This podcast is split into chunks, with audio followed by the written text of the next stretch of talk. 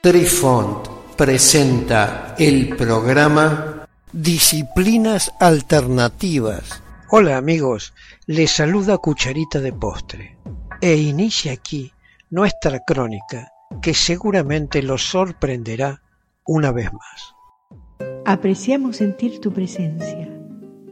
Comunícate con nosotros.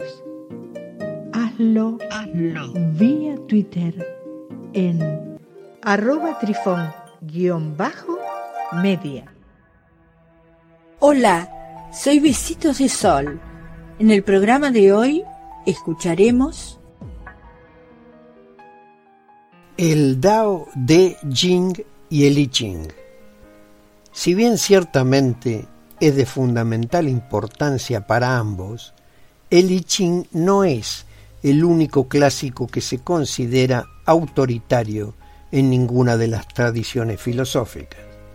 Incluso si es ciertamente al menos entre las codificaciones más tempranas del origen filosófico del cual emergieron ambas tradiciones. Para tomar prestado una analogía, muchos cristianos consideran que el Antiguo Testamento tiene autoridad, pero si se les pregunta cuál es la base principal para su comprensión de la religión cristiana, probablemente lo guiarán al Nuevo Testamento. Incluso menos te señalarían las tradiciones cananeas, paganas, que anteceden al monoteísmo, de las que parece que cierto grupo de personas puede que simplemente hayan elegido un Dios y hayan decidido adorarlo. El I en sí mismo probablemente también fue una codificación de una tradición de fortuna ya muy antigua. Al igual que el taoísmo y el confucianismo, se codificaron a partir de conceptos que ya existían desde hace mucho tiempo, incluso en el I Ching. Sin embargo, cuando uno estudia el pensamiento taoísta, primero se dirige al Dao de Jing y en el pensamiento confuciano a las obras de Confucio. Las obras centrales de las dos tradiciones filosóficas generalmente se enseñan primero y luego, para una comprensión adicional, uno puede estudiar obras como el I Ching. Si bien es fundamental para el desarrollo histórico de ambas tradiciones y definitivamente útil para profundizar la comprensión de los mismos. No es necesario estudiarlo para comprender la parte principal del pensamiento taoísta o confuciano.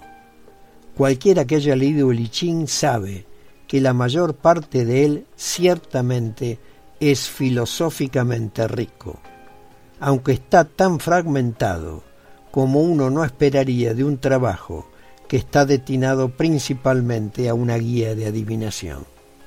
Eso hace que sea confuso para muchos principiantes y más fácil de comprender con una base en una de las ramas filosóficas que se inspiraron tanto en él como en su propia fuente, así como entre sí. Desde que una persona lee el Dao de Jing por primera vez, se transforma de primordial importancia para la forma en que llega a entender el mundo queda tan embelesado que casi no puede separarse de él para realizar las tareas normales de la vida. Comprende, sin ninguna fuente adicional, que el yin y el yang eran la polaridad básica del universo y comienza a verlos representados en todas partes. Pero otros conceptos que son más específicos del pensamiento taoísta fueron y también son muy importantes para la humanidad. De hecho, especialmente en el caso de los conceptos más centrales, el pensamiento taoísta probablemente sería irreconocible sin ellos. Si bien el concepto de polaridad básica, existente, que se puede usar para definir el universo, no es exclusivo de Asia, aunque la idea parece haberse desarrollado lo más lejos posible. Por lo tanto, Si bien el I es una consecuencia importante de la base de la cual se derivan los pensamientos confucianos y taoístas, no es la fuente principal para comprender cómo se ha desarrollado la tradición filosófica desde entonces, y por lo tanto lo que los caracteriza en sus formas modernas. Se podrá ver que representan el tronco, incluso si las raíces se encuentran aún más lejos en el pasado, mientras que el pensamiento confuciano y taoísta estaría entre las ramas que brotan de él. A veces se acerca, a veces se separa, pero todavía brotan del mismo árbol. Sí, el I Ching está en el corazón de la cosmovisión china y la base del confucianismo y el taoísmo. Ambos se basan en que el Tao consta de dos opuestos complementarios que luego se denominan Yin y Yang.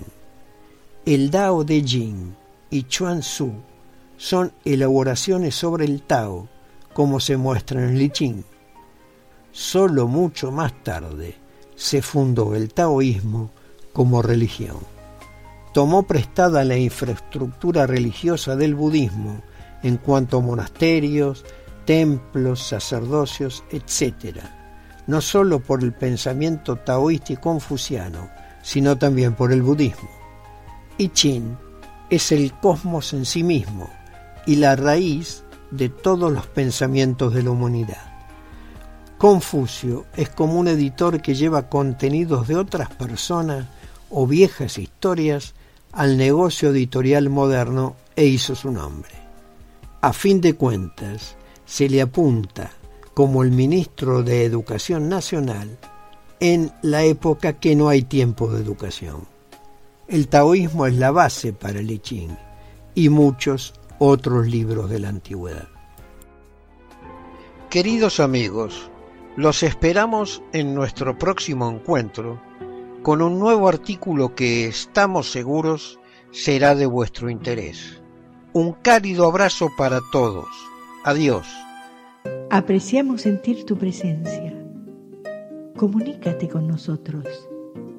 Hazlo, Hazlo. vía Twitter en arroba trifón-media. Este episodio lo encuentras en Anchor, Spotify y en tus plataformas favoritas. Hasta siempre amigos. Besitos de sol y cucharita de postre les dicen gracias por pensar.